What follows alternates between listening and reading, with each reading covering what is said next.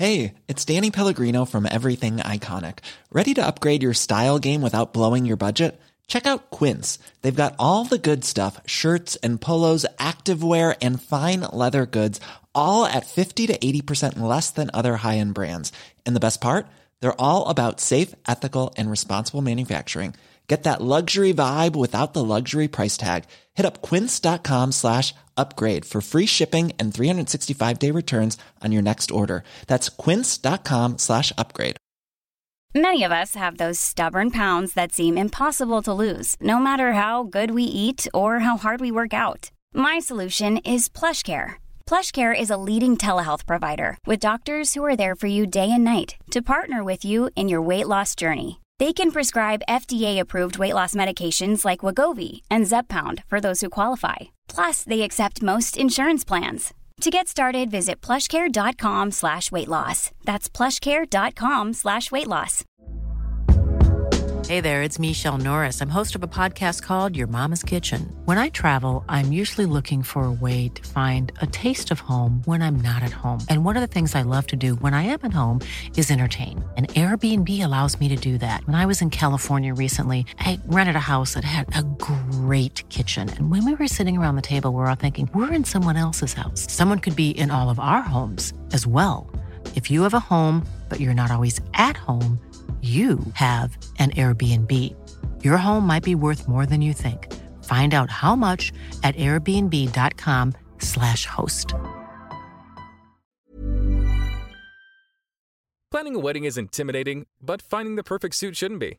Design your dream suit at Indochino.com and use code PODCAST for 10% off any purchase of 399 or more. That's I N D O C H I N O dot com code podcast. Lowe's always has more ways for you to save. On top of our everyday low prices, pros can save big when buying in bulk. Or if your purchase is over $1,500, ask about our volume savings program. A pro associate can provide a customized quote. Ask about our volume savings programs today. It always pays to be a pro at Lowe's. While supplies last, minimum purchase required. Selection varies by location. Lowe's reserves the right to limit quantities. Volume discount pricing quotes are valid up to seven days. Visit your local pro desk to learn more and start saving. Offers subject to change may not be available in all Lowe's stores.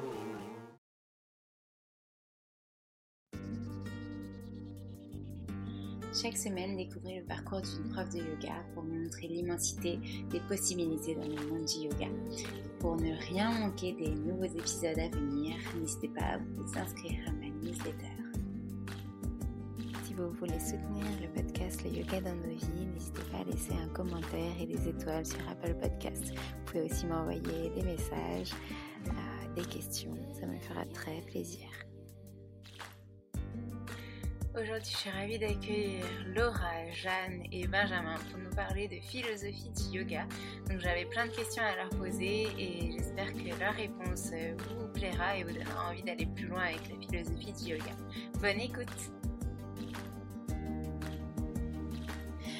Hello, hello, je suis ravie de vous retrouver tous les trois, euh, Laura, Benjamin et Jeanne, pour ce nouvel épisode exclusif du podcast Le Yoga dans nos vies, où cette fois-ci, on va parler de yoga et philosophie du yoga. Donc, euh, je vous laisse euh, chacun vous présenter et vous dire bonjour aussi.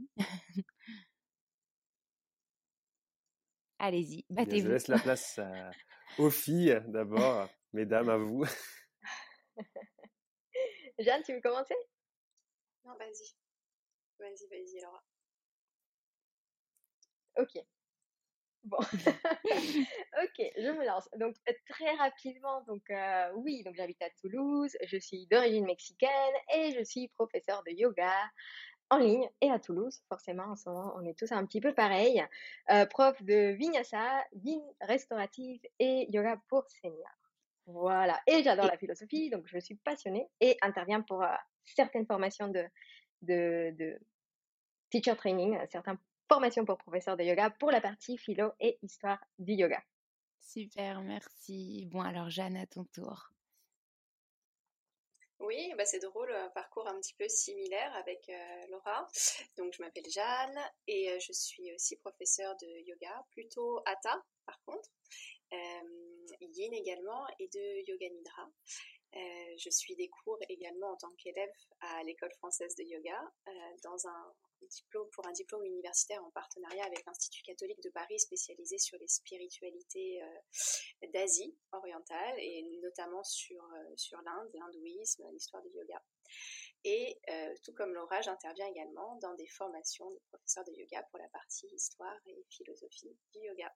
Et sinon, mon background, c'est plutôt euh, le journalisme. Voilà, moi, j'étais plutôt journaliste avant, je le suis encore, et euh, je participe à, enfin, je suis, comment dirais-je, journaliste, voilà, tout simplement pour la revue spécialisée Esprit Yoga.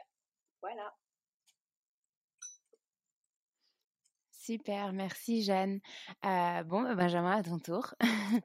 D'accord, bonjour. Donc, euh, je m'appelle Benjamin.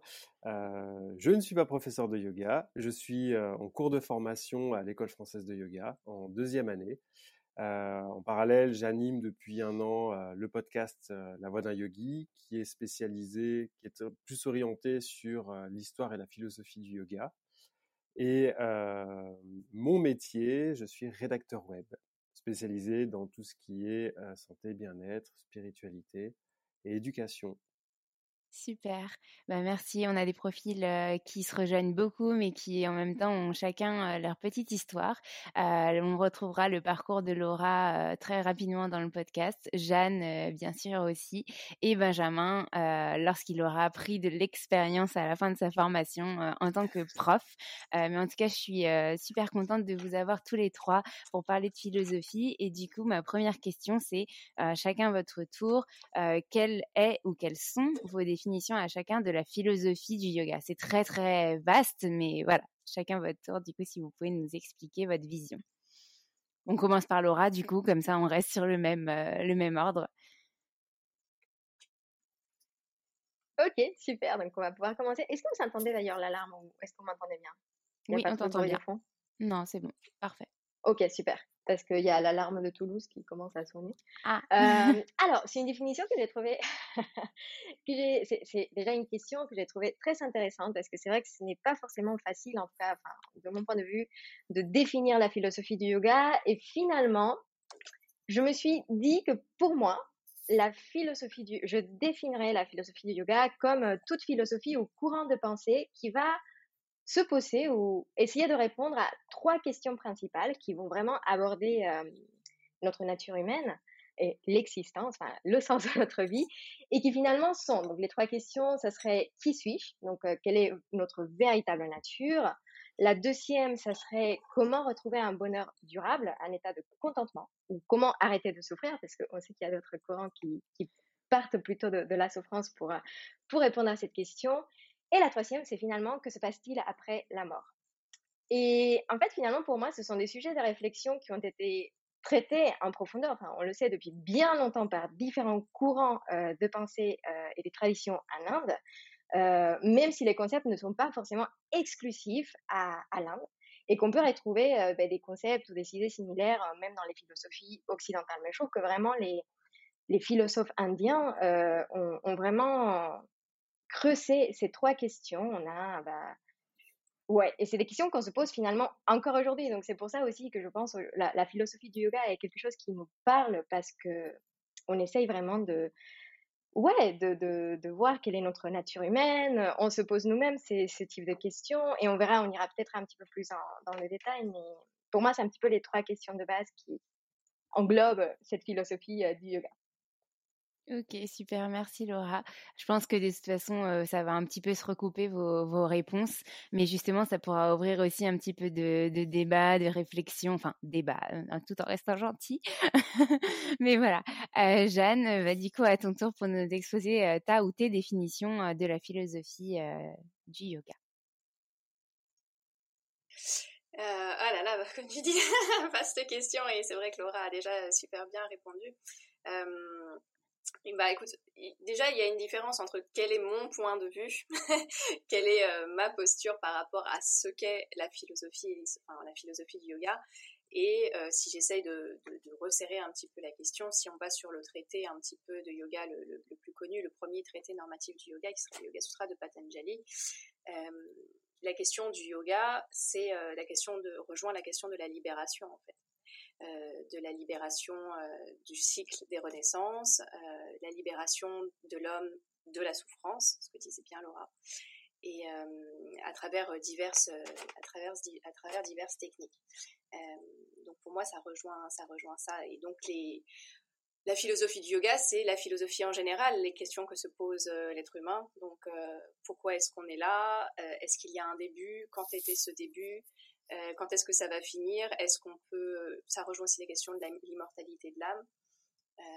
toutes ces questions-là. Après, si on resserre sur quelle est moi ma définition de ce que c'est la philosophie du yoga, je trouve que ça rejoint aussi, euh, donc au-delà des asanas, au-delà des postures, donc la philosophie du yoga, ça rejoindrait aussi la question de la communauté, la communauté yogique, donc la question, ce qu'on appelle la sangha, la communauté dans le bouddhisme, euh, et comment on vit au quotidien euh, le yoga, c'est-à-dire au-delà du tapis, pas seulement sur le tapis en termes postural, mais comment est-ce qu'on vit sa vie au quotidien, sa spiritualité, la sagesse, et comme on, est, comme on évolue soit en tant qu'être humain, non pas pour être la meilleure version de soi-même et pour s'améliorer, mais pour vivre plus en paix avec soi-même. Voilà. Super, merci Jeanne pour cette belle explication et définition qui se rejoint un petit peu, mais chacun voilà apporte sa petite corde à son arc. Et puis pour la petite anecdote, je suis formée en yoga, mais je suis pas pro du tout en philosophie, donc aujourd'hui vous allez m'apprendre énormément de choses et je suis vraiment super contente de, de pouvoir avoir trois experts rien que pour moi qui partagent leur, leur, leur, savoir. Donc Benjamin, à ton tour pour, pour cette définition de la philosophie du yoga. Bah, comme tu disais, ça rejoint, euh, je rejoins déjà euh, le point de vue de Laura euh, et de Jeanne. je vais peut-être parler de mon expérience personnelle. ça fait 11 ans que je fais du yoga et en fait, finalement, la philosophie du yoga, c'est quelque chose qui, qui permet d'être en quête de sa propre vérité. Et du coup, on est dans cette quête cette quête du fameux qui suis-je. Et, euh, et aussi le yoga, la philosophie du yoga apporte des éléments, et pas que la philosophie du yoga, peut-être d'autres philosophies également, mais ces philosophies font partie, euh, sont des outils qui permettent de, de, savoir comment mettre fin ou réduire la souffrance. Je pense notamment, tu vois, il y a le mot, il y a le bouddhisme qui parle aussi euh, de la souffrance, qui est très proche du yoga parce que enfin voilà, c'est vraiment le même terreau culturel et historique. On peut pas vraiment les différencier, mais il y a cette notion de souffrance et de libération.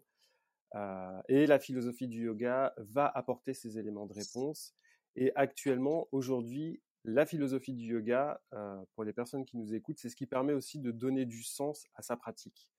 Euh, on ne fait pas des postures juste parce que c'est beau et parce qu'on devient plus souple et plus fort il y a quelque chose qui va au-delà. Euh, d'ailleurs, je pense qu'on a tous fait l'expérience que quand on fait certaines postures, ça réveille des émotions. Euh, il y a des montées de larmes, des montées de colère, il peut y avoir du bien-être, de la joie. C'est vraiment les montagnes russes. Et sans la philosophie du yoga, on passe à côté de quelque chose, en fait, dans notre pratique. Et quand on incorpore les deux, euh, le yoga dépasse. C'est à partir de ce moment-là, souvent, que le yoga dépasse le tapis et va s'infuser dans la vie quotidienne, dans nos, euh, comportements. Et, euh, et, du coup, on va s'intéresser forcément à la communauté, comme disait Jeanne, et, euh, aussi la façon d'agir dans le monde. Je pense au texte de la Bhagavad Gita qui parle de l'action dans le monde. C'est agir dans le monde et comment agir dans le monde de façon bah, l'acte désintéressé. Ouais, et donc du coup là on a une des valeurs propres au yoga justement. Et d'ailleurs je voulais rebondir sur ce que tu disais Benjamin, c'est que on a développé avec avec Laura lors d'un live les cinq définitions pour elle de la philosophie, même s'il y en aura sûrement d'autres. Et on a parlé de la Bhagavad Gita notamment, et c'était très intéressant de voir que justement ces textes fondateurs peuvent aussi avoir plusieurs interprétations possibles, etc. chacun à sa manière, et donc du coup chacun aussi un petit peu sa philosophie du yoga. Est-ce qu'on allie la spiritualité? Est-ce que, enfin voilà, moi j'aime beaucoup par exemple dans mes cours de yoga allier la spiritualité, les cycles lunaires, mais est-ce que est-ce que ça, a un lien avec la philosophie du yoga? Enfin voilà, c'est beaucoup de questions qu'on se pose.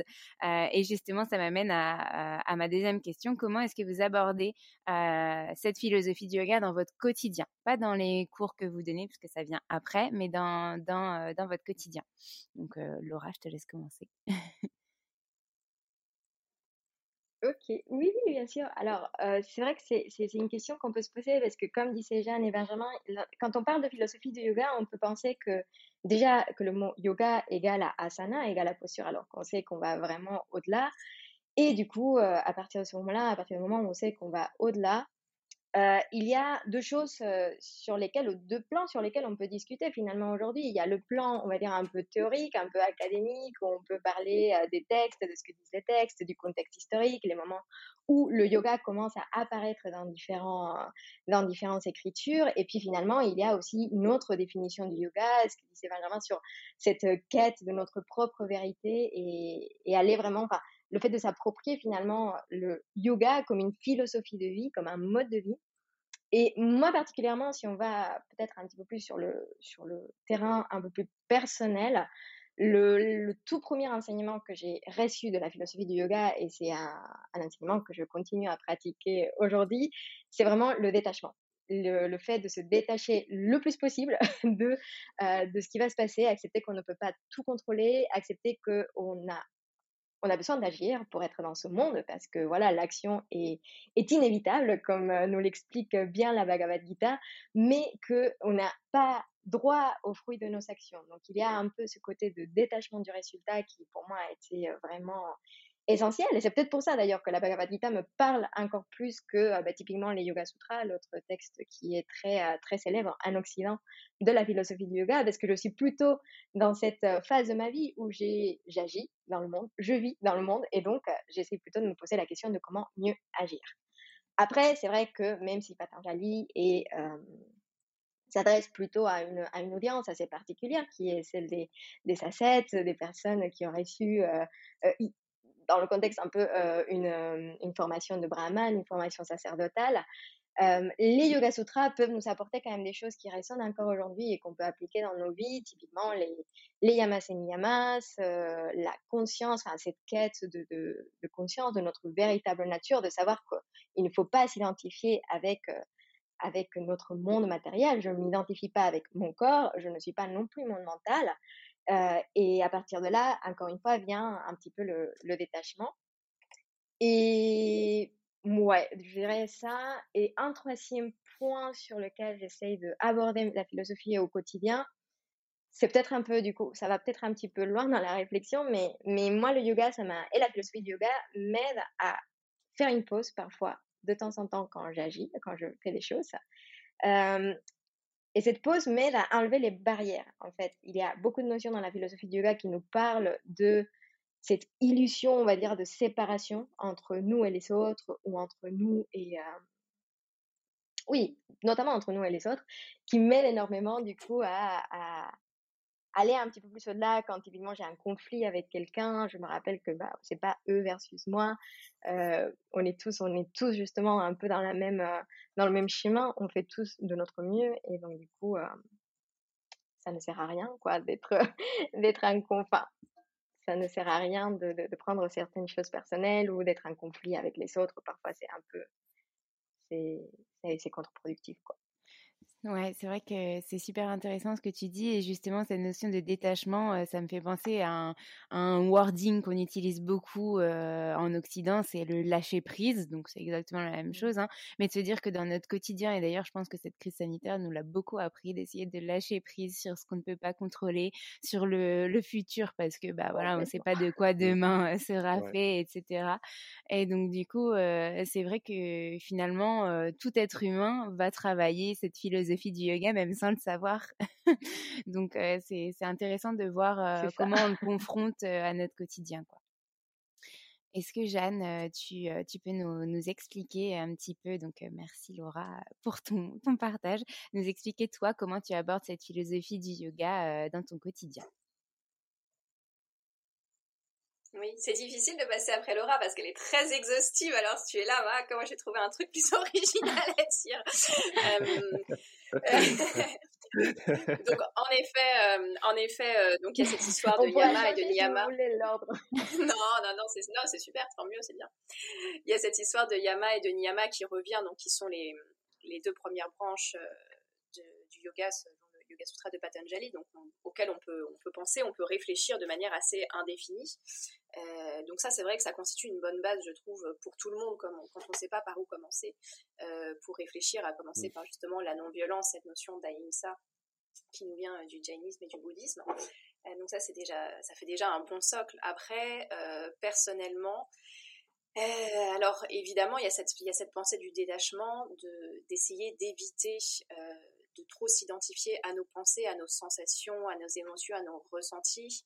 Euh, essayer de prendre du recul aussi, je trouve, surtout dans la période dans laquelle on vit, où pourtant on est au ralenti. Euh, et d'une certaine manière, on est quand même, on a des pensées un petit peu précipitées, à vouloir toujours euh, se précipiter hors de la crise sanitaire, se précipiter hors du monde dans lequel on est. Et c'est vrai que prendre du recul, je trouve, faire deux petits pas en arrière pour dézoomer. Hein. On dit souvent quand on lit un livre, si on l'a trop près du nez, euh, et ben on n'arrive pas à lire ce qu'il y a dessus. Il hein. faut, reculer un petit peu, donc dézoomer un petit peu nos, perspectives sur le monde, sur les choses, sur ce qu'on ressent, sur ce qu'on pense être vrai. Euh, et ça, ça rejoint un petit peu le, journalisme, euh, je trouve, c'est-à-dire ne pas forcément prendre pour vrai les choses qu'on nous dit parce qu'on pense qu'elles sont vraies et d'une certaine manière se remettre en question soi-même. Ça, je trouve que c'est important, remettre en question nos pensées, euh, ce qu'on pense être vrai, ce qu'on pense être pris pour acquis. Euh, et aussi euh, penser contre soi-même, apprendre à penser contre soi-même. ça, je pense que c'est un exercice important, moi qui me vient un petit peu du journalisme, mais je trouve que en termes de philosophie du yoga, ça ça se rejoint bien. Mmh. C'est-à-dire qu'on pense souvent avoir raison, on pense souvent qu'on détient la vérité avec un grand V. Et il y a tellement de choses qui nous échappent et ce que nous apprend la philosophie du yoga, euh, c'est qu'on n'a pas tous les éléments pour connaître la vérité, la vérité de l'autre, la vérité du monde, la vérité des choses. Donc je trouve que ça, ça apprend également l'humilité. Euh, donc tout ça est interconnecté évidemment. Euh, donc passer également par, par l'étude, l'étude des textes, passer par l'intellect, euh, toujours la discipline. La discipline, c'est important. Donc la discipline mentale et euh, la discipline corporelle, parce que pour moi, les deux, euh, les deux ne vont pas sans l'autre. En fait, si on s'exerce juste à des asanas, par exemple, pour être dans le cadre du yoga, puisque c'est de ça dont on parle, c'est important d'être dans la discipline corporelle, bien entendu. Je pense que l'étude des textes, que ce sont pas forcément des textes compliqués de yoga, ça peut être, on peut, je pense pour moi, étudier et comprendre la philosophie du yoga sans être forcément dans des textes qui concerne uniquement la philosophie du yoga. La vie de tous les jours nous apprend ce qu'est le yoga. Euh, donc voilà cette discipline à la fois intellectuelle et corporelle. Mmh. Je suis super d'accord avec tout ton partage. de toute façon, avec tous vos partages. Laura, je vais te donner la parole parce qu'elle a levé la petite main. Mais je voulais juste rajouter que, que c'est vrai que finalement, notre corps et notre mental, notre esprit sont complètement liés. On le dit souvent en yoga, par exemple, si tu as mal au dos, c'est que tu renfermes quelque chose qui ne va pas forcément en soi. Il faut essayer de trouver, peut-être grâce à ta pratique du yoga asana, mais aussi voilà tout ce qui est autour, ce qui ne va pas pour pouvoir le résoudre. Et je trouve que justement c'est un bon exemple du voilà le, corps et le mental et l'esprit sont bien bel et bien reliés pour pouvoir s'accompagner au quotidien grâce justement à cette philosophie du yoga et, tous ces, textes, etc. que, que, nous apporte cette pratique, cette discipline. Laura, vas-y, dis-nous.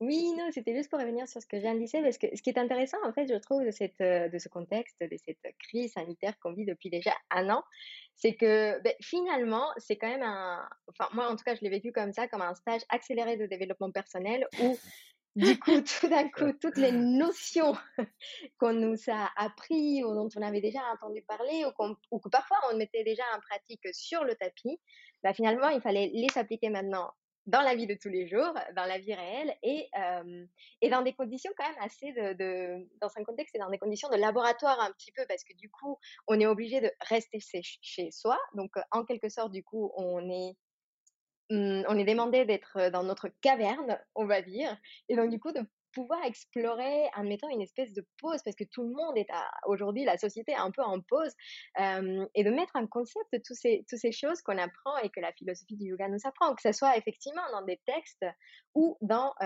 comme disait Jeanne, dans d'autres sources qui peuvent nous, nous inspirer, nous motiver et alimenter notre, ouais, nos questions, notre questionnement.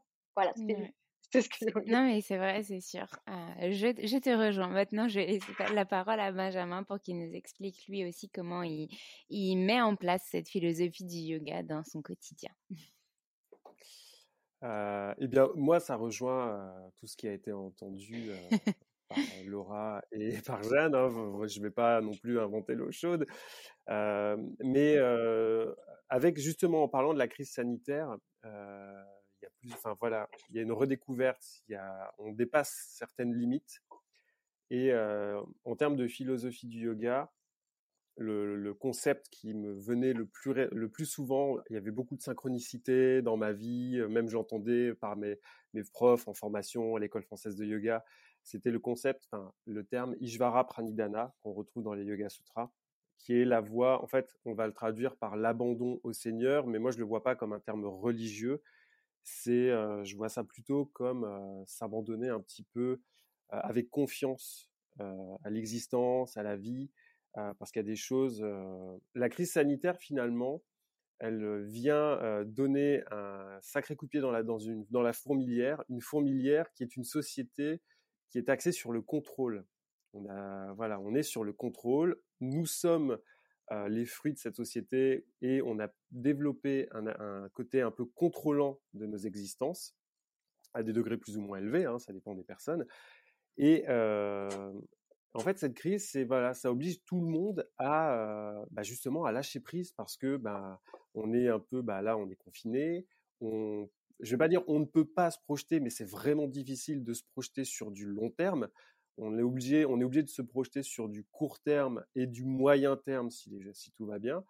Donc voilà, on est dans cette, on doit lâcher prise, s'en remettre un petit peu euh, à, la vie euh, avec confiance, qui est très très difficile, euh, et, du coup aussi garder une certaine discipline, que ce soit une discipline au niveau des textes, mais pas que les textes philosophiques comme disait Jeanne, il y a d'autres livres il y a d'autres livres. Il n'y a pas que. Euh, il peut y avoir des livres de philosophie tout à fait euh, occidentales, euh, comme je sais pas des, enfin, des œuvres de Socrate, de Platon, enfin ou ceux qui veulent se tourner, enfin, qui sont très religieux et qui veulent se tourner vers les textes. C'est vraiment se tourner vers quelque chose qui va parler en nous, qui va faire. Ben voilà, c'est se réfugier derrière ces textes pour trouver des réponses et la fameuse pratique posturale qui va nous aider techniquement à une assise pour méditer et justement faire le point et trouver cette sérénité, retrouver une certaine sérénité, un calme qui va justement nous permettre d'avoir un certain discernement. Parce que on entend un peu, enfin, je vais pas dire on entend tout et n'importe quoi, mais on a une multitude de points de vue sur la crise sanitaire et c'est difficile de faire le tri et, et ça, ça, devient limite des sujets très tabous par rapport à la vaccination, etc.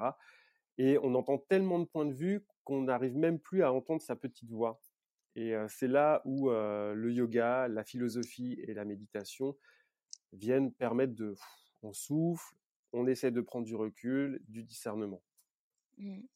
Ouais, je te rejoins complètement et je suis contente que tu aies abordé ce, même si les filles l'ont fait aussi, ce point de société, parce que finalement, donc, du coup, ça nous, ça nous confronte vraiment à notre quotidien, comment on fait pour le gérer. Je te donne juste après la parole, Jeanne. c'est, vraiment le lien dans notre quotidien, c'est cette société, enfin, c'est ce que la société nous, nous, demande, enfin, là en ce moment, la crise sanitaire, pour le coup, qui est vraiment qui fait partie de notre quotidien. toujours essayer de se remettre en question, de, aussi être tolérant envers les autres parce que effectivement, on a tous des, des, façons différentes de penser et c'est important aussi de pouvoir confronter ses idées, etc. donc c'est vraiment bien que, que tu aies abordé ce point parce que mine de rien, ce que la société nous inculque, bah, ça va faire aussi ce qu'on est aujourd'hui, ce que le monde est aujourd'hui et ce qu'il sera demain. Donc si on peut aussi nous essayer de se transmettre à nous des valeurs qui nous, qui nous, qui, qui, nous sont chères et, et qui nous et qui nous accompagneront, et bah c'est super. Donc en lien avec le yoga, finalement, ces, ces valeurs-là ne peuvent être que bonnes, on va dire. Jeanne, est-ce que tu voulais dire quelque chose? Non, non, mais en fait, pardon, j'ai levé la main trop vite. Je voulais juste insister euh, ok, sur cette question de, de viveka, c'est-à-dire du discernement, mais Benjamin en a parlé. J'ai juste, j'ai juste intervenu trop vite, mais c'est vrai que cette question du discernement, elle, est très importante en, ce moment, je trouve. Voilà, pas euh, dire n'importe quoi. Euh, c'est voilà, c'est important de, cultiver, de cultiver cette notion-là. Oui, c'est vrai, Benjamin, tu voulais dire.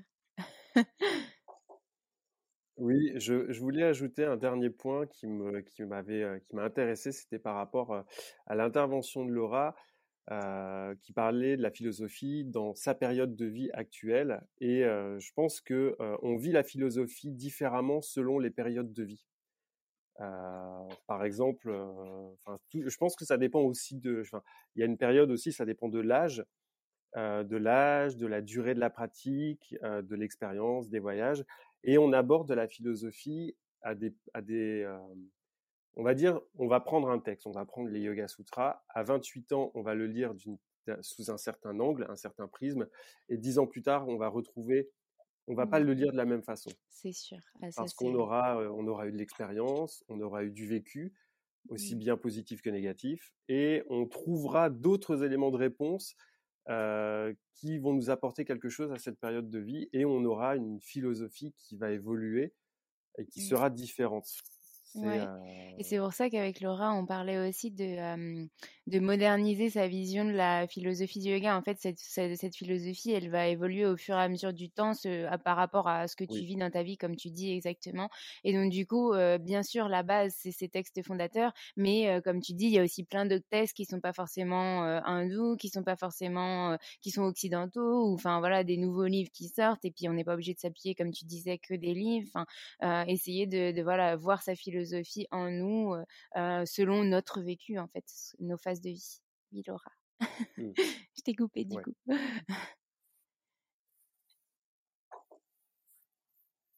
tu voulais dire quelque chose, Laura? Non, mais du coup, oui, moi, je voulais, je voulais juste ajouter que peut-être, et, c'est vraiment dans le prolongement de ce, que, de, ce qui, de ce qui vient de se dire, en fait, il y a aussi ce concept peut-être d'impermanence qui est un concept qui est typiquement bouddhiste, qui est extrêmement appliqué en ce moment parce que du coup, on est dans une situation, on est obligé de vivre dans le moment présent et d'accepter qu'il y a tout qui change en fait. Mmh, Donc il y a même, ce qui est intéressant, c'est que même aujourd'hui, on peut être dans un espèce, dans notre questionnement, dans un espèce de débat entre euh, les pensées hindoues et les pensées bouddhistes, qui avait raison par rapport à ce qu'on vit? Je dirais qu'aujourd'hui, c'est plus le, c'est plus le bouddhisme qui, qui nous donne raison, même si bon, après, on peut voir euh, tout comme un, comme si c'était un océan où la surface est tumultueuse et après, il y a quand même quelque chose de, de, de permanent qui ne change jamais, mais non, mais c'est assez intéressant, ouais, c'est vrai. Et, et, pour répondre sur ce que Benjamin disait, moi, typiquement, en ce moment, je relis les, les pensées de Marc Aurèle, donc euh, mmh. stoïcisme, enfin, dans, la, dans, dans le courant philosophique du stoïcisme, qui, qui, qui sont mais extrêmement pertinentes aujourd'hui quand on sait que Marc Aurèle a été impérieur aussi à une période où il y avait une épidémie.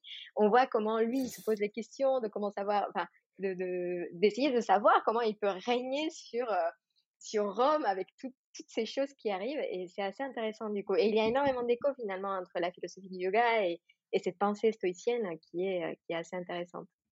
Tu peux nous redire du coup, c'est les pensées de Marc Aurel, de Marc Aurel. Aurel, et comment tu C'est un tout petit livre. Euh, A-U-R et enfin avec un accent dans l'autre sens. Mmh L-E. Je le note dans nos notes, comme ça je le marquerai dans la description de, euh, de l'épisode. Merci beaucoup pour ce partage parce que justement ça, ça fait écho à ce que ce qu'on disait tout à l'heure, de pas forcément utiliser la philosophie du yoga avec que les textes anciens, mais utiliser des, des, des, euh, des livres qui, qui sont euh, un peu plus récents et qui justement, bah, comme tu dis, ce, ce monsieur-là a vécu une autre pandémie et donc se confronte à, à autre chose. Jeanne, tu voulais dire quelque chose? Oui, je voulais dire que j'étais d'accord avec, euh, avec euh, Laura. Je suis en train de relire aussi en ce moment. Euh, enfin non lire, pardon, pas relire, lire, euh, c'est pas la même chose. Les pensées de Marc Aurel et c'est vrai qu'il y a des grands parallèles qu'on peut faire avec le Yoga Sutra de Patanjali aussi, avec la pensée du yoga et le stoïcisme. Et c'est très éclairant justement de, de croiser ces textes-là, de faire un peu un croisement de textes entre guillemets orientaux, occidentaux. c'est très éclairant. Donc voilà, bonne idée, excellente, excellente idée. Super, bah, du coup, on le, je l'ajouterai vraiment dans les, notes de l'épisode et je crois que là, on l'a répété assez de fois, les pensées de Marc Aurel pour que les gens euh, puissent le lire. Et d'ailleurs, ça éveille ma curiosité, donc je pense que je vais aller le lire. Euh, du coup, ça m'amène à la prochaine question. Comment est-ce que vous abordez euh, la philosophie du yoga dans vos cours avec vos élèves? Donc, je sais que Benjamin, tu n'as pas fini ta formation, mais peut-être que tu donnes déjà quelques cours. Donc, tu auras quand même un, un avis oui, sur je la donne question. déjà quelques cours. Bon, bah parfait alors. Donc, Laura, Oui, je te oui, laisse. je je te laisse. Vous voulez qu'on change l'ordre? Peut-être que vous voulez euh, un petit peu shuffle. Ah, euh, comme vous voulez. Bah alors, vas-y, Benjamin. Ouais. Ouais, allez. Euh, comment je mets, je place la philosophie euh, dans le cours de yoga? C'est, il n'y a pas de, je, je, euh, sais pas comment l'expliquer. On va dire, c'est la philosophie va va modifier, va transformer mon discours en fait, mon, je vais pas dire ma guidance, trop maître spirituel, mais mon accompagnement, ça va modifier mon accompagnement, ça va changer, on va dire, ça a un impact sur les paroles. Euh, on va employer des mots qui vont être, euh, qui un, impact en fait, qui vont avoir un impact sur euh, les pratiquants, et on peut apporter des petits éléments, par exemple. J'aime bien faire, par exemple, en fin de séance, à un moment donné, j'avais fait en fin de séance la posture de la tortue, mais pas la tortue telle qu'on la connaît, jambes écartées, front au sol. c'est la tortue, au, enfin moi je l'appelle la tortue au repos, où c'est vraiment plus accessible, beaucoup plus accessible, et qui qui met en avant ce- le, le cinquième membre du yoga, qui est le retrait d'essence. Et du coup, je parle de ça, mais pas en disant vous allez être dans le retrait d'essence de Patanjali, mais c'est vraiment voilà, explorer votre intériorité, retrouvez-vous. Euh, je parle aussi de se centrer, de, placer son attention euh, au niveau de l'espace du cœur, par exemple, et, et des petits éléments comme la lumière qui se trouve dans l'espace du cœur, pour faire en référence à la notion des Upanishads, qui est l'Atman, avec l'Atman Brahman. Mais je dis pas ces mots-là parce que ça peut pas forcément parler à tout le monde, mais c'est, enfin voilà, ce sont des petits éléments qui peuvent parler. Si ça parle pas à la personne, ben c'est pas grave. Mais quand on dit visualiser, par exemple, une petite lumière dans l'espace du cœur, euh, il y a quelque chose qui est de plus universel, je trouve, qui va parler à plus de monde que euh, de nommer, euh, que de nommer, par exemple, des, on va dire, le chakra du cœur. Parce que j'ai vu, hein, j'ai déjà eu des personnes en cours qui ont des réticences par rapport à ces, à ces noms-là, aux noms sanscrits, qui veulent faire du yoga, mais qui ne veulent pas euh, se plonger dans l'univers, euh, dans les connotations, les connotations hindoues ou euh, indiennes du yoga. Mm. Et je pense que la philosophie, du coup, on peut apporter cette philosophie du yoga tout en respectant cette demande, en Mm. fait, de, de l'élève et en universalisant. C'est comme ça que je vois les choses dans mon jeune enseignement du yoga. Euh, mais voilà, j'essaie d'explorer un peu, euh, j'aime l'intériorité en fait, parce qu'on est vraiment dans une période où on a besoin de se retrouver, d'être dans l'intériorité. Donc je, voilà, je vais essayer de guider les pratiquants, les élèves vers un, vers une, une posture de méditation, aussi bien corporelle que euh, psychique, qu'ils sont Mm. prêts, qu'ils soient prêts à la méditation. Ok, merci. C'est vrai que oui, on, voit qu'il y a certains élèves qui veulent pas forcément aller euh, trop trop loin, comme tu dis, dans le sanskrit, etc. Mais il y en a aussi certains autres qui au départ pensaient qu'ils voudraient pas aller loin et qui finalement sont ravis aussi de pouvoir découvrir un petit peu plus, d'aller un Oui, peu plus loin dans leur pratique euh, au fur et à mesure du temps. Bien sûr, tu vas pas leur sortir euh, des mots en sanskrit et les livres à lire, etc. dès leur premier cours, ça c'est sûr.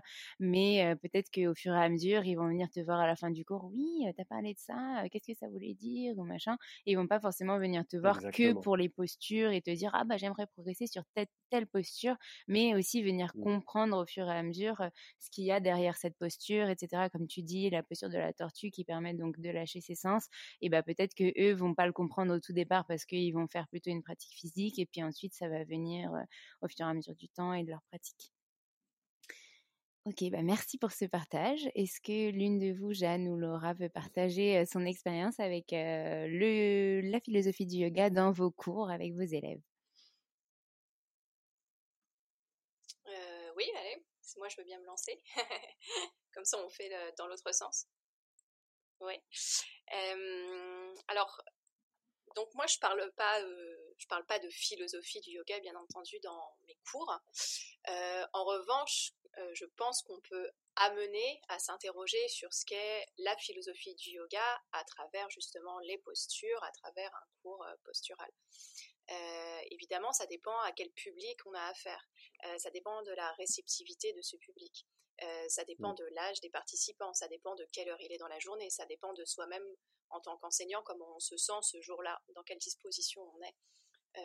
effectivement, c'est vrai que ayant été formé au yoga en Inde, il y a des éléments importants qui reviennent, à savoir le chant de mantra, euh, le fait de nommer les postures en sanskrit.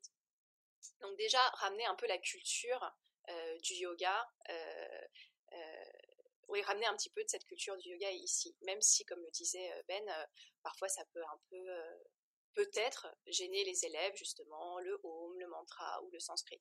Moi, je pars du principe que j'ai appris comme ça, que c'est comme ça. Après, si ça gêne les élèves, bon, bah, Mmh, jamais personne m'a dit que ça les dérangeait plus que ça. Et je pense que quand justement on s'intéresse au yoga, c'est compliqué d'acculturer le yoga et d'oblitérer euh, la culture qui va avec. Même si évidemment on peut faire des efforts de, pédagogie, ça c'est nécessaire.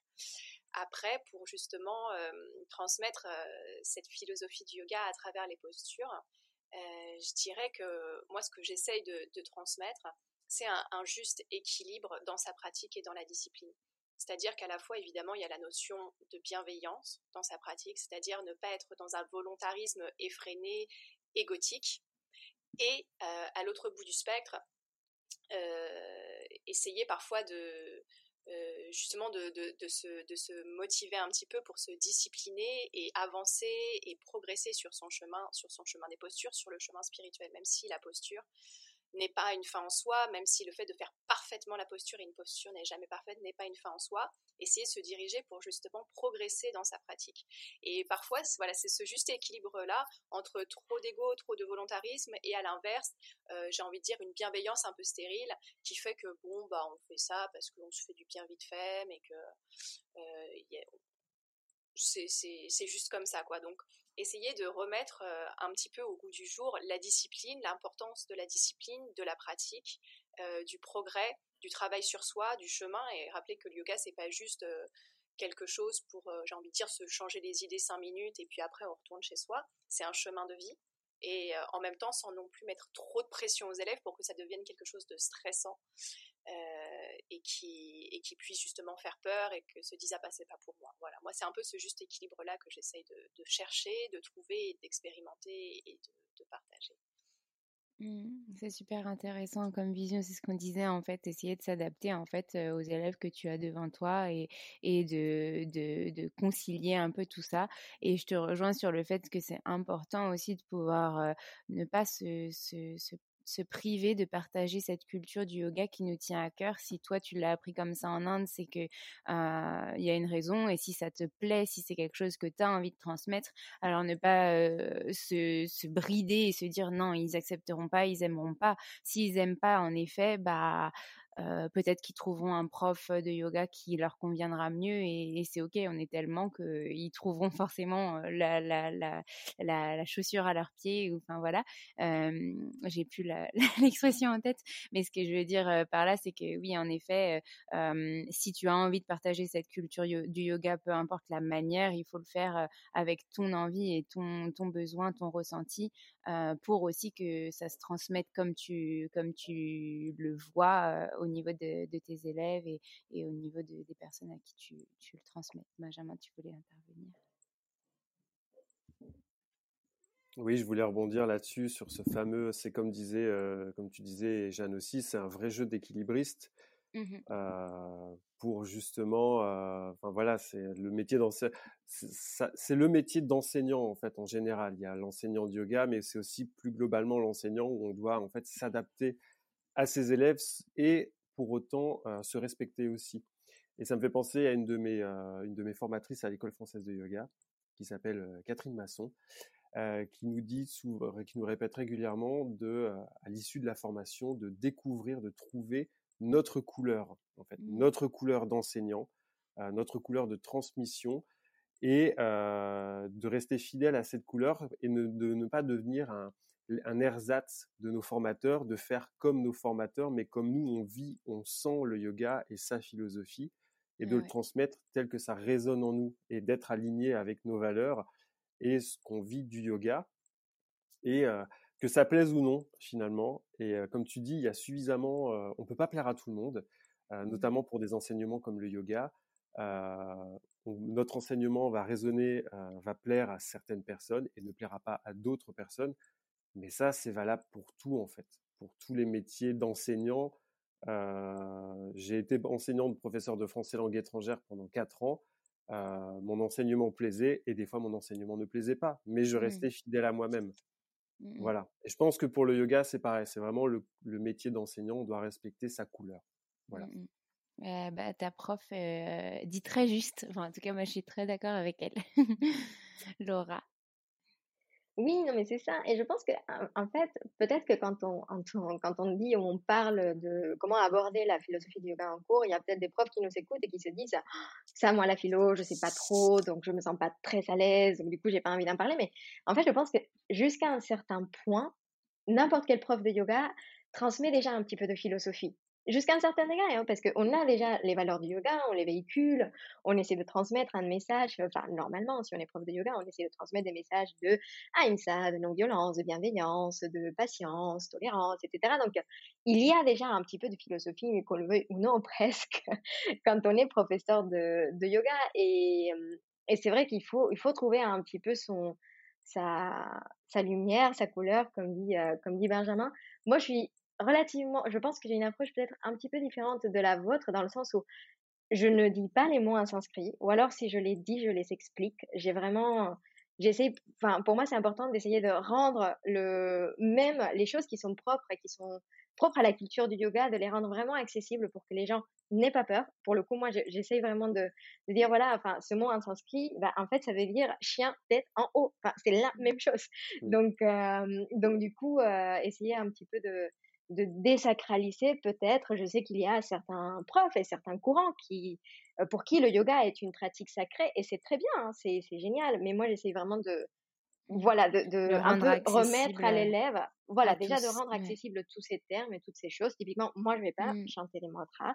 Moi, je chante pas le home en cours. Je dis pas namasté même si je fais le petit signe, euh, enfin le, le Anjali Mudra, je ne dis pas namasté. Je veux que ça soit le plus inclusif possible. C'est mon style. Et je sais que voilà, il y, a, y, a, des gens qui vont vraiment pas aimer. Et ça sera très bien parce que du coup, ces gens-là vont pouvoir trouver, et c'est aussi l'avantage, vont pouvoir trouver euh, euh, ce qu'ils recherchent chez, chez un autre prof. Et, et, je pourrais, et je serais ravie d'ailleurs de les, de les amener vers un prof qui pourra vraiment leur donner ce dont mmh. ils ont besoin. Mais c'est vrai que moi, typiquement, bah voilà, je vais je vais, moi, je vais prendre un petit temps en début de cours. J'ai, je pense que, enfin, j'étais, je me suis très vite penchée là-dessus et dans ce style parce que j'ai pas forcément une pratique très, très avancée, on va dire, d'un point de vue postural. Mon corps est fait que, bah voilà, je peux pas faire plein de postures, Kurmasana, mais c'est même pas, faut même pas que j'essaye, tu vois, mais, mais c'est la posture de la tortue. Mais du coup, j'essaye vraiment de rendre la service les sasanas sont vraiment là au service du thème que je veux aborder avec mes élèves. Donc, en début de cours, je vais vraiment prendre euh, à chaque fois, en fonction du thème qu'on va explorer, entre 3 et 5 minutes pour expliquer quel est le thème qu'on va pratiquer sur le tapis. Euh, il y a des gens voilà qui vont pas forcément aimer parce qu'ils sont là pour bouger, parce qu'ils sont là plutôt pour euh, pour faire de la pratique posturale et encore une fois c'est très bien. Du coup ça fait que les gens qui restent chez moi, ben, ils sont intéressés par ce que je dis et du coup c'est c'est cool. Mais moi, je vais vraiment prendre un petit peu de temps pour expliquer et ensuite, pendant la pratique, comme disait Benjamin, je vais vraiment faire utiliser le langage comme un outil pour véhiculer le message sur le thème mmh. que je veux aborder. Et quelque chose que j'adore faire, c'est raconter aussi des histoires. Pendant la pratique, je vais raconter des histoires euh, sur les divinités hindoues, sur une personnalité du, du monde de l'histoire du yoga. Parce que, en plus, je trouve que via les histoires, on peut avoir un peu ce, détachement, du coup, de, de se dire, bon, là, on est dans un monde un petit peu plus imaginaire, donc c'est pas vraiment mon monde, donc les gens sont un petit peu moins, ils seront peut-être un petit peu moins heurtés. Et de l'autre côté, on apprend différemment quand on, quand on raconte une histoire. Il y a des choses qui nous viennent différemment, qu'on assimile différemment. Donc moi, j'adore faire ça. Et après, je sais qu'il y a des gens et des professeurs qui vont peut-être pas aimer parce que du coup, je parle un peu trop pendant le cours. Et donc, du coup, mais voilà, c'est un parti pris. C'est vraiment mmh. un parti pris. Hein. Du coup, ton enfant intérieur est bel et bien présent lorsque tu racontes tes histoires. Et, ah non, mais oui, mais complètement. je pense que si tes élèves le ressentent et ont, peut-être besoin justement de retrouver leur enfant intérieur et c'est ça aussi qui peut leur plaire. C'est, enfin, moi, je trouve ça fascinant, les, les, les, les, histoires hindoues, etc. Et personnellement, je suis très nulle pour les raconter. Donc, donc j'adore les cours où il y en a. Et, mais mais c'est vrai que je te rejoins sur voilà cette, cette manière d'apporter la chose. Et ça revient vraiment à dire ce qu'on disait tout à l'heure, c'est chaque prof est différent, chaque prof a quelque chose à apporter et justement apportera sa philosophie du yoga de la manière qui l'anime et lui correspond. Je suis désolée pour le petit chat qui n'arrête pas de passer. J'espère que ça fait pas trop de bruit. mais, mais voilà, en tout cas, ça fait déjà quasiment 50 minutes qu'on parle, donc je vais passer, je suis désolée, à d'autres questions. Mais qui ont toujours un lien. Là, c'était donc au sujet de vos cours avec vos élèves, comment vous faisiez le lien avec la philo du yoga. Et la prochaine question, donc, c'est comment vous en parlez sur d'autres supports? Est-ce que vous utilisez d'autres supports? Je sais que toi, Benjamin, par exemple, tu as ton podcast, que Laura, tu utilises, tu as un programme que tu as créé, par exemple. Jeanne, tu peux utiliser aussi pas mal les réseaux sociaux. Donc, vous trois, vous utilisez les réseaux sociaux notamment. Est-ce que vous pouvez nous en parler un petit peu de comment vous apportez la philosophie du yoga autrement? Il y a aussi ces formations aussi de yoga. Voilà, je vous laisse la parole. Je me tais. Oui, en effet. Alors moi, j'ai co-créé l'année dernière, enfin en fin d'année dernière, c'est-à-dire à l'automne 2020, un blog de yoga qui s'appelle Chitta Vritti, euh, donc en binôme avec une amie, collègue qui s'appelle Zineb Fazi.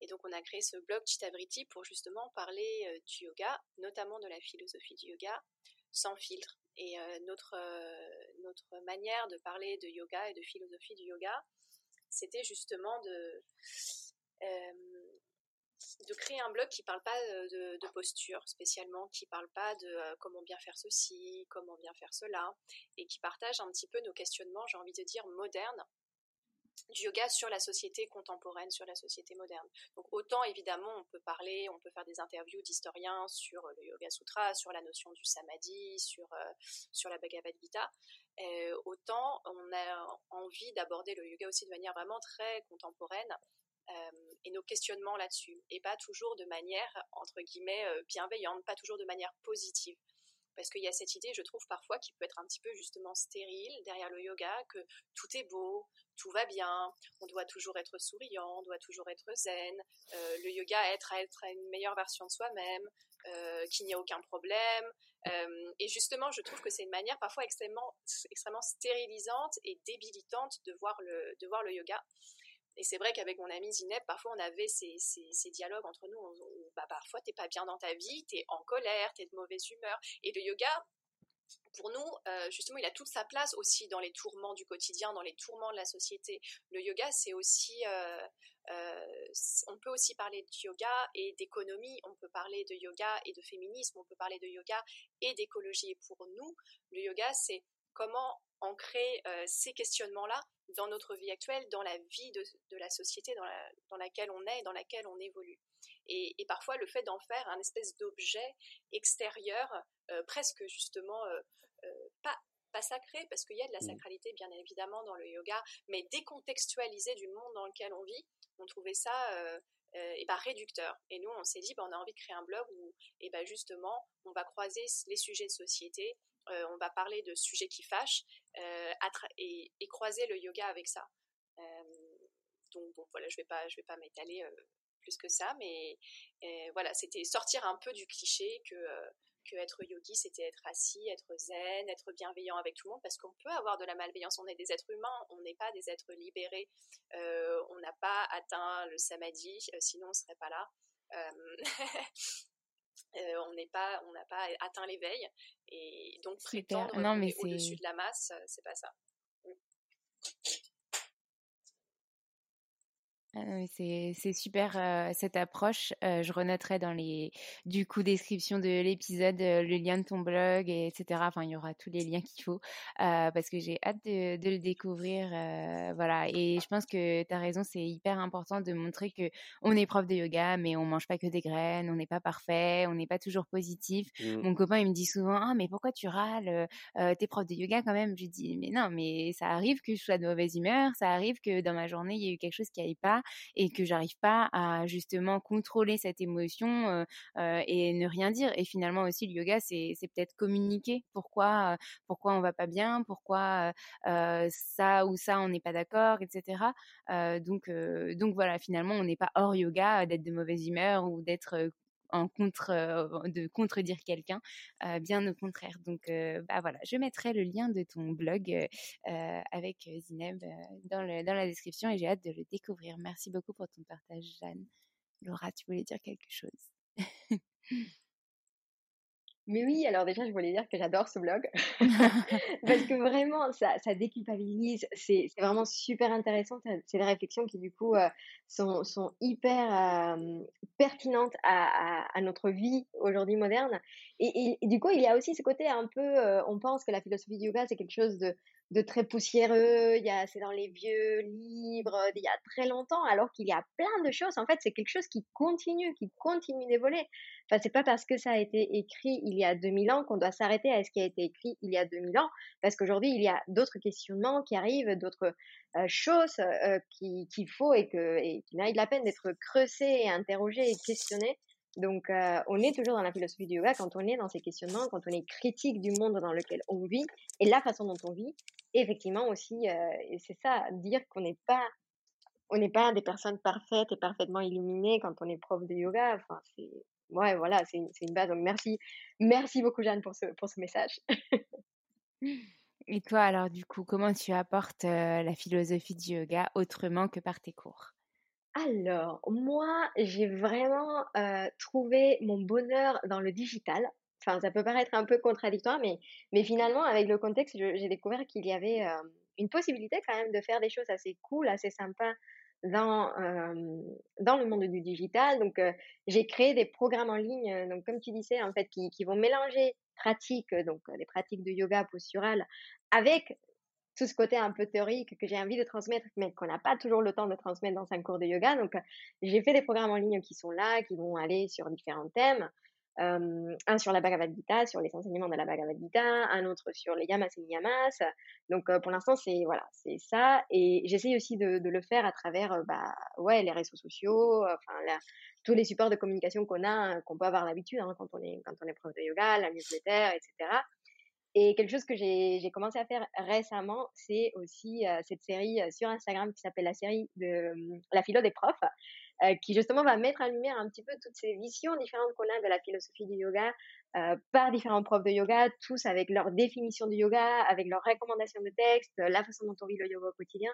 Et, et voilà, j'adore cette série. Je découvre plein de plein de beaux parcours, plein de belles choses. Euh, et, euh, et d'ailleurs, il y aura bientôt euh, vos vidéos. oui, celle de Benjamin, celle d'Alexandre et, et j'espère celle de Jeanne, si elle accepte de faire une petite, une petite vidéo. Mais voilà, je pense que des supports, on en a, on en a pas mal. Enfin, c'est comme le, bah, t'en parleras Benjamin avec ton podcast, mais moi j'adore justement, et c'est quelque chose que tu fais très bien c'est de parler de ce qui se passe maintenant, de ce qui s'est passé ailleurs, raconter des histoires et en même temps tu ramènes des philosophies occidentales. Enfin, voilà, je trouve que c'est génial. Super, bah merci Laura. c'est vrai que les programmes et tout ça, c'est complètement dans l'air du temps et ça montre une nouvelle fois qu'on peut faire évoluer avec notre temps, notre modernité, la philosophie du yoga, la transmettre de notre manière. et donc du coup, le blog, l'aspect programme, l'aspect voilà IGTV, live, etc. sur ces thèmes, c'est vraiment génial. Benjamin, est-ce que tu peux nous partager du coup les autres supports que tu utilises, donc notamment le podcast, comment ça t'est venu cette idée, etc. Oui. Alors, mon, cette idée du podcast est venue au moment où je me suis, où je voulais m'inscrire à l'école française de yoga. au départ, ça, je voulais faire un blog et parler de mon parcours initiatique de formation, puisque c'est une formation qui est sur quatre ans et c'est une formation qui est sur quatre ans, c'est transformateur. Et je voulais être un peu voilà, tu vois, je suis rédacteur, je suis auteur et je voulais faire une sorte de journal sur, voilà, via un blog. Et puis un jour, un ami m'a dit, non mais tu sais, les blogs, plus personne n'en lit.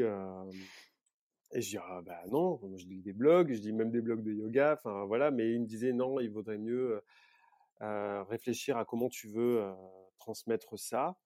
C'était une suggestion, hein, c'était pas quelque chose de catégorique. Et puis en fait, l'idée, ben voilà, cette, cette remarque m'a, c'était une petite graine plantée. Puis j'ai pensé au podcast et donc avant de faire le podcast, j'ai écouté de nombreux podcasts. et puis bah après, je me suis, je me suis lancé. J'ai quand même mis plusieurs mois. J'ai fait une formation pour comment créer un podcast j'ai commencé à faire mes recherches sur mes thématiques. Enfin, tu vois, il y avait une stratégie derrière, hein, comment faire le plan. J'ai été formé par une amie qui travaille à France Bleu Nord pour parler devant un micro. ça, ça m'a quand même beaucoup aidé. Et parce que voilà, ça son secret de voix radiophonique. Voilà. et du coup, je voulais garder un aspect un peu narratif, un côté narratif où quand l'auditeur va m'écouter, il y a un côté, voilà, je suis là, je raconte une sorte d'histoire, il y a un travail de recherche qui est fait et je propose une exploration. Voilà, j'apporte pas, on va dire, je dis pas c'est comme ça, c'est une exploration. J'ai beaucoup de, nombreuses sources et je partage surtout mes interrogations. Par exemple, les Yoga Sutras, enfin, on, revient sur ce que Jeanne disait, tu vois, la non-violence, Ahimsa, c'est bien, mais qu'est-ce qu'on fait quand on est en colère? On va pas, enfin, tu vois, on va pas ravaler sa colère parce que si on ravale sa colère, on somatise et la non-violence. Alors oui, on va pas être non-violent, on va être non-violent envers, on sera peace and love face à l'autre, mais en soi, on va se faire violence parce que c'est comme ça qu'on développe des mots, des mots de corps plus ou moins douloureux, graves, des inflammations, enfin. Donc voilà, c'est toutes ces interrogations là parce que même, enfin, les Yoga Sutras, je reprends ce texte, mais c'était des textes qui étaient destinés aux ascètes, mais aujourd'hui, nous ne sommes pas des ascètes, nous ne sommes pas indiens, nous avons grandi dans des cultures et des religions différentes de l'hindouisme. Donc, pour nous, ce n'est pas un défi, mais c'est comment s'adapter et adapter le yoga pour que ça nous parle plus, pour que ça résonne en nous et qu'on ne développe pas une culpabilité. Parce que c'est ça aussi, c'est ah non, j'ai pas, j'ai pas été comme ça, j'ai pas fait preuve de détachement. C'est pas non plus l'idée, c'est pas de s'auto-flageller non plus avec avec la philosophie. C'est bah, déjà c'est de l'accueillir et de dire bah oui, j'ai pas été comme ça, oui j'étais en colère, oui je me suis engueulé avec mon voisin et ben bah, voilà, on reste humain, on n'a pas atteint cet éveil, ce discernement. Enfin, on est en route en fait. C'est un vrai, c'est un vrai cheminement. Et, c'est ça aussi le détachement. Le détachement, c'est ouais, c'est éviter cette culpabilisation. C'est oui, bon ben voilà, j'en tire un enseignement et j'essaierai de retenir l'enseignement pour pour la prochaine fois. Et on va dire le podcast, j'aborde j'aborde la philosophie, j'aborde au début du podcast, j'abordais pas mal de thématiques qui me tenaient à cœur comme le yoga et la souplesse. parce qu'on bah, enfin, on est d'accord hein, sur Instagram, il y a beaucoup de comptes de yoga avec des postures. C'est magnifique, c'est très très beau. Mais moi, je suis pas quelqu'un de super souple. Et au début, ça a été un peu culpabilisant. J'ai longtemps hésité à être professeur de yoga parce que je me disais, ouais, mais si je sais pas faire une posture, je ne pourrais pas être prof. Et ce sont mes profs de yoga qui m'ont dit non, non, ça c'est c'est ce qui est véhiculé par les réseaux sociaux. Il faut vraiment que tu te détaches de ça. Donc il y a eu vraiment un vrai travail par rapport à ça. Et voilà, je parle de la souplesse, je parle de l'alimentation parce que c'est pas parce qu'on fait du yoga qu'on est forcément végétarien. Mmh. Voilà. Il y a des clichés aussi qui sont. Je raconte même une histoire au début de l'épisode avec Sri Krishnamacharya qui recevait dans son ashram un élève. je crois que c'était un Français qui venait, qui était venu pour faire une longue formation dans son ashram. Et tout de suite, du jour au lendemain, il s'était mis à être, enfin, il était devenu végétarien. Sauf qu'en fait, il est tombé malade parce que son corps s'est affaibli. Et mmh. après plusieurs entretiens avec Sri Krishnamacharya, il lui a dit, ben, réintégrer de la viande blanche dans votre alimentation. Parce que mmh. sinon, son corps, parce que du coup, il se faisait violence, son corps était en train de tomber malade et il ne pouvait pas pratiquer le yoga. Mmh. Bah merci pour ce conte, du coup, ce bah partage. Et on retrouve toujours ce, ce proverbe qui veut voyager loin ménage sa monture. Donc c'est pareil avec l'alimentation, dans l'excès, on peut faire du yoga tous les jours, mais on n'est pas là non plus à faire des étirements de, de malade et sortir avec des courbatures et être blessé. Sinon, on peut pas continuer le lendemain. C'est vraiment y aller à son rythme, progressivement. Et voilà, c'est voilà, j'explore la philosophie avec le podcast et j'essaie de ramener toujours à quelque chose d'universel et d'actuel. Parce que c'est ça aussi. Sinon, ça sert à, c'est pas que ça sert à rien, mais bah, sinon, ça, c'est juste de vieux textes poussiéreux, comme dit Laura. Et voilà.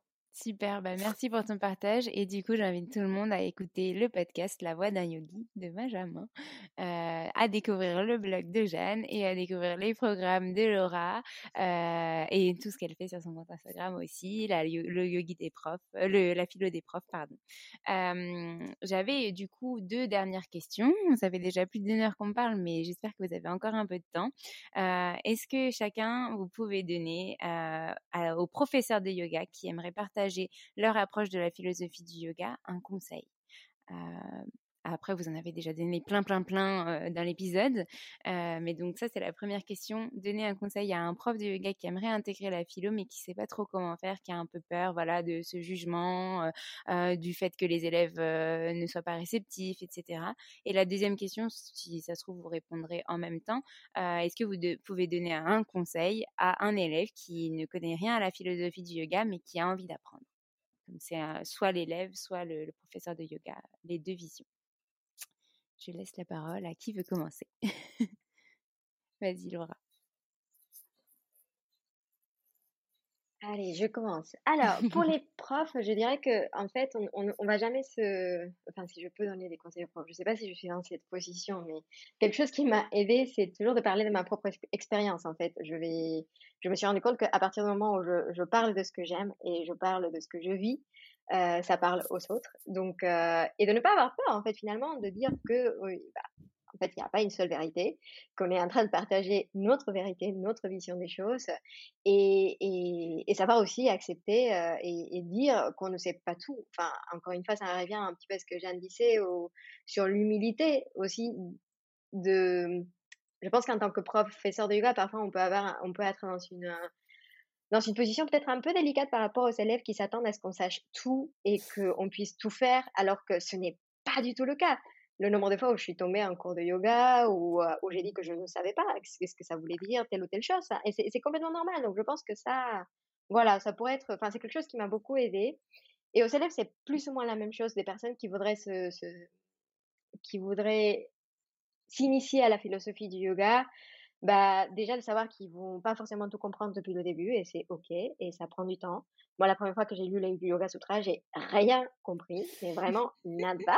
Donc c'est normal, ça prend du temps euh, et prendre aussi un petit peu de temps de, de, de voir les sources, d'où vient, est-ce qu'on est en train de lire, est-ce qu'on est en train d'écouter.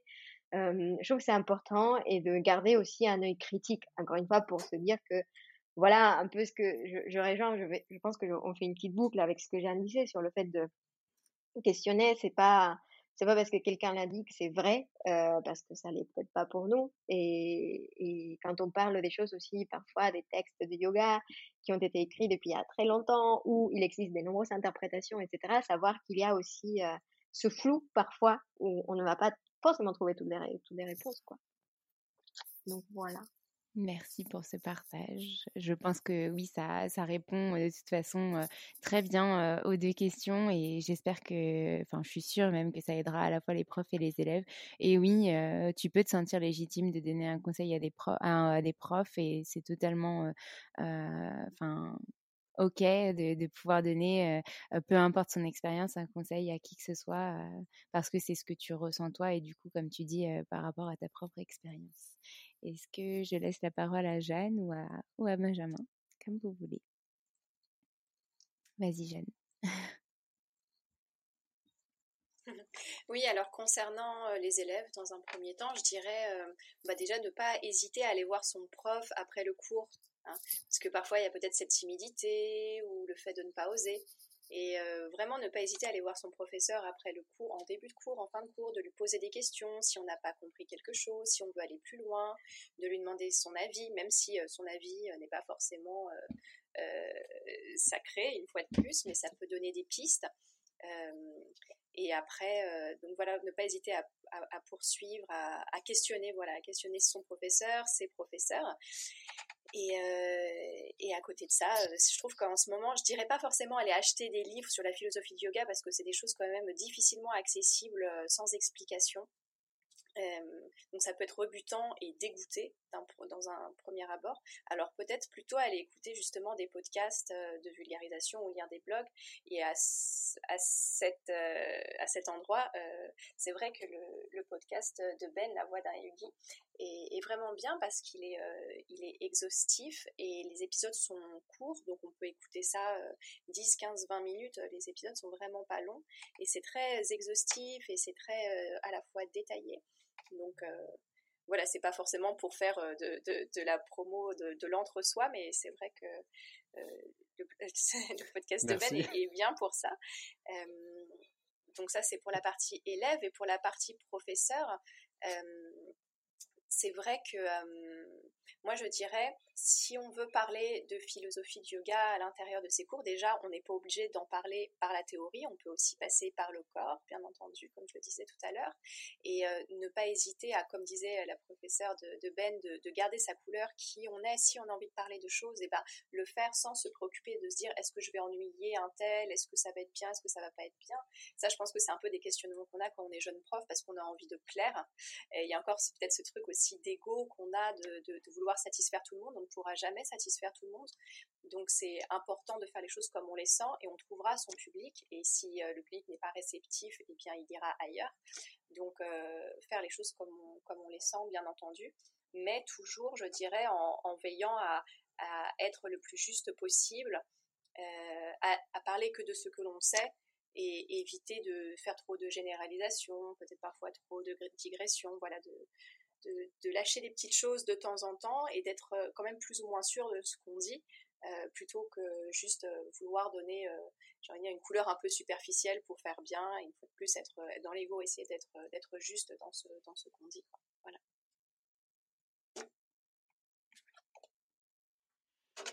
Merci Jeanne pour ce beau partage. Euh, et je te rejoins complètement euh, sur tout. J'ai rien à ajouter, en tout cas pour ma part. Euh, je vais laisser la parole à Benjamin pour nous expliquer son point de vue pour les professeurs et les élèves.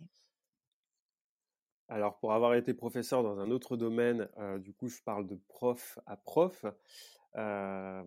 c'est mon expérience personnelle, c'est quand je découvrais de nouvelles, de nouvelles méthodes pédagogiques ou quand j'avais envie d'expérimenter quelque chose, je le faisais, j'y allais. Il faut, je pense qu'il faut vraiment pas se prendre la tête. Il faut expérimenter et, euh, et de toute façon, ça se verra tout de suite sur le visage des élèves. ça se voit tout de suite si ça marche ou si ça marche pas. Et euh, si par exemple on voit que ça marche, par exemple en intégrant plus de philosophie et d'histoire du yoga dans le cours, si on voit que les élèves sont, sont ravis, on peut faire à la fin du cours prendre un temps d'échange et de dire bah, qu'est-ce que vous avez pensé de cette nouvelle méthode? Est-ce que ça vous plaît? Est-ce que, enfin voilà, c'est aussi euh, le prof n'a pas toute puissance, n'est pas toute puissance et n'a pas tous les pouvoirs. Euh, L'idée aussi, c'est de bien vivre, que le prof et les élèves vivent bien euh, ce moment de yoga, qui est pour moi un moment de partage. Et euh, le prof, pour moi, c'est pas euh, le sage sur l'estrade. Je, traduis l'anglais au français, hein, mais c'est pas le, sage sur l'estrade, mais c'est plutôt l'accompagnant qui est avec les élèves. Voilà. Et quelle que soit la matière, et moi je garde ça pour le yoga. Et, oui, s'il y a un prof qui découvre quelque chose, un texte, qui veut en parler, eh ben qu'il en parle en fait. Et, et plus passer, comme dit Laura, par le prisme de l'expérience personnelle. En disant, ah, bah, j'ai découvert tel texte, je, suis en train de vivre ce, ce yamas-là, j'avais envie d'échanger avec vous. Et pourquoi pas faire un petit temps d'échange? Parce que c'est ça aussi, le yoga, c'est une façon d'inculquer la philosophie ou même pendant les postures, par la pratique posturale. Il faut essayer, il faut essayer et voir. Si ça plaît, bah, on peut continuer. Si ça plaît pas, bah, voilà, on réadapte et, et voilà, faut pas avoir cette peur-là. Et pour les élèves qui veulent découvrir la philosophie du yoga, c'est oui, bah il y a des enfin voilà, je, je vais pas faire la pub pour mon podcast, mais il y a des blogs et des podcasts si tu peux, tu peux qui parlent, qui parlent, bah voilà, qui vulgarisent justement cette philosophie du yoga. bah du coup, il y a le blog de Jeanne aussi qui est tout à fait pertinent pour pour les élèves pour découvrir le yoga. Les magazines comme bah voilà Esprit Yoga Magazine, je pense à Esprit Yoga Magazine, qui vont justement qui s'adressent à un grand public, donc qui donnent des clés pour justement s'intéresser à la philosophie du yoga. Et, euh, et le professeur, demander au professeur euh, euh, voilà, des conseils, poser des questions. Bon, après, voilà, ça reste une conversation, un échange. Et, et surtout, si une personne commence à lire les textes, ne pas avoir peur de l'incompréhension. comme disait Laura, quand elle avait lu les Yoga Sutras, elle avait rien compris. Moi, c'était pareil pour la Bhagavad Gita. J'ai lu le texte, je me suis dit, pouah, Ok, ça, je l'ai lu, la première fois que je l'ai lu, c'était euh, il y a sept ans, ça ne me parlait pas. Et euh, je l'ai relu euh, il y a trois, quatre ans quand j'étais en Inde, ça a vraiment vibré parce que du coup j'étais avec ma prof de yoga et je pouvais en discuter. Donc le contexte est différent et il faut pas avoir peur de ne pas comprendre parce mmh. qu'on ne comprend pas tout, on ne peut pas tout comprendre. Mmh, je te rejoins là-dessus. Moi, la première fois que j'ai lu la Bhagavad Gita, on, c'était, on devait le lire pour notre formation. En gros, ça faisait partie des livres à lire. Sauf que bah, quand je l'ai lu, c'était dans ma tête, OK, faut le lire, faut que je le comprenne, faut que je le lise, faut que je le comprenne. Sauf que non, en fait, ça fonctionne pas comme ça. Donc, j'ai rien compris. Et en fait, on l'a décortiqué chapitre par chapitre avec ma professeure. Du coup, après, dans le groupe, en exposant chacun ce qu'on avait compris, etc. Et là, tout a été beaucoup plus clair et surtout, c'était beaucoup plus vivant parce que du coup, il y avait cet échange, comme tu dis, et c'était le bon moment peut-être pour, pour le lire, etc. En tout cas, merci pour, pour ton partage, Benjamin. Jeanne, tu voulais ajouter quelque chose? Oui, tout à fait. Pour rebondir sur ce que vous disiez tous les deux, l'humilité, en fait, de, de reconnaître qu'on ne comprend pas, qu'on ne comprend pas tout, et que justement, c'est ça la voie c'est ça le yoga, c'est le chemin pour aller vers la compréhension, la compréhension du monde, la compréhension de soi, la compréhension du soi. Et c'est un chemin, une voie qui n'est jamais terminée. Et euh, effectivement, je parlais juste avant de l'aridité des textes qui peuvent rebuter euh, quand on commence. Euh, et même après, quand on a un petit peu plus d'expérience et quand on les lit et quand on les relit, il n'y a jamais une compréhension complète de tout. donc, donc en effet, ne pas se faire, euh, ne pas être rebuté par ça et comprendre que ça fait partie du chemin de la voie du yoga, de l'humilité, du travail, etc.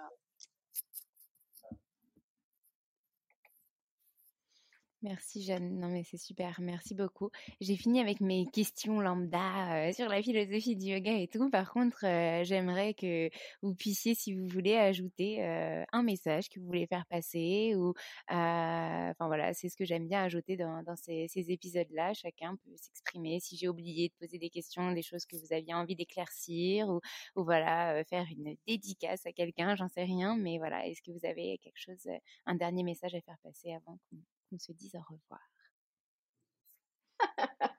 Euh, non, mais je sais pas, pour conclure. Alors, la petite dédicace, bah, je, l'envoie à tous les profs et pratiquants de yoga aujourd'hui. Voilà, parce qu'en plus, c'est un contexte particulier. Encore une fois, on, sait que ça n'a pas été une année facile. Donc, euh, voilà, une petite pensée pour, pour la communauté euh, yogique. Et, et peut-être juste pour finir, rappeler un petit peu cette importance de la, de la perception directe en fait des choses.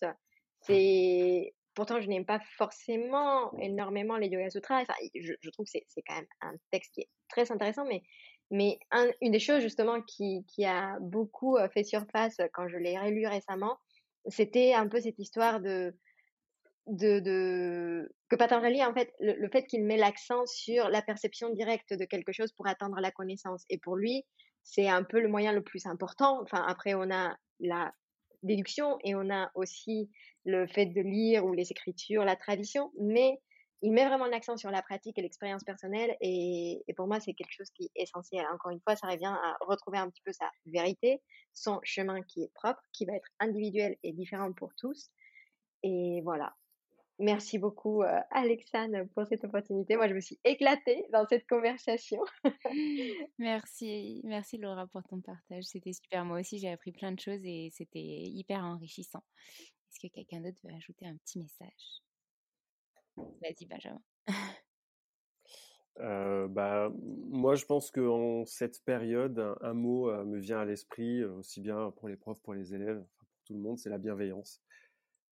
restons bienveillants, euh, parce que enfin, déjà, on est un peu séparés les uns des autres euh, avec, euh, enfin, voilà, les, mesures. voilà, de la bienveillance envers les autres et surtout de la, bienveillance envers soi-même. c'est une période qui n'est pas facile pour, même pour faire du yoga, faire du yoga tout le temps chez, chez soi. si on vit dans un espace un peu petit, euh, c'est pas simple. Euh, il faut accepter aussi des fois les jours où on n'a pas envie de faire de yoga, tout simplement, euh, et rester voilà, oui, bienveillant, rester bienveillant envers soi-même et envers les autres, et, compréhensif. Voilà. Merci, tu es et merci Alexandre. Jeanne, est-ce que tu voulais partager quelque chose? Bah oui, alors du coup, pour conclure, déjà, merci à tous les trois. C'était trop chouette voir à travers euh, l'écran, de se rencontrer, de, discuter. Et, euh, ben, je dirais du coup pour conclure que le, yoga c'est un chemin de vie. Donc euh, ça n'a ni début ni fin, ça est toujours un chemin de chaque instant, de chaque jour. Et comme vous le disiez, ça peut être à, à travers des postures, mais vraiment pas que à travers comment on vit, à travers comment on aborde le quotidien. Et, et c'est un chemin en perpétuel mouvement. donc, donc euh, le chemin est long et il ne finit pas. Alors euh, gardez euh, confiance, observez-vous, observez le monde, observez les choses et observez comment vous vous évoluez à travers ce monde, ces choses. Et c'est ça qui est beau. Mmh, merci beaucoup, Jeanne. C'est super beau ce que tu viens de dire. Du coup, j'en conclurai de, de, rester à l'écoute de, de, son évolution et, et, de découvrir son évolution constamment euh, au fil de sa vie. Je vous remercie tous les trois pour vos partages, euh, pour euh, votre connaissance de la philosophie du yoga et tout ce que vous nous avez confié aujourd'hui. Et, et puis, je vous dis à très, très vite. Au revoir. Merci beaucoup, Alexandre. Merci, Alexandre. Merci à Jeanne et Laura.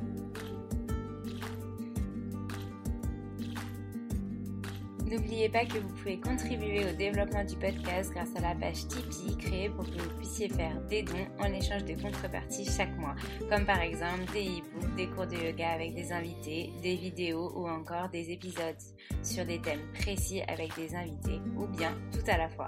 Le lien est dans ma bio sur Instagram et je le remettrai en description.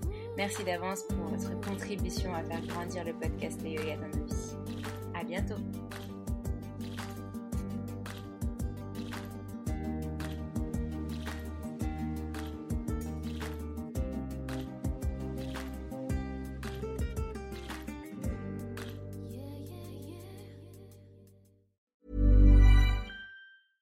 Mom deserves the best, and there's no better place to shop for Mother's Day than Whole Foods Market. They're your destination for unbeatable savings, from premium gifts to show-stopping flowers and irresistible desserts. Start by saving 33% with Prime on all body care and candles. Then get a 15-stem bunch of tulips for just $9.99 each with Prime. Round out Mom's menu with festive rosé, irresistible berry chantilly cake, and more special treats. Come celebrate Mother's Day at Whole Foods Market.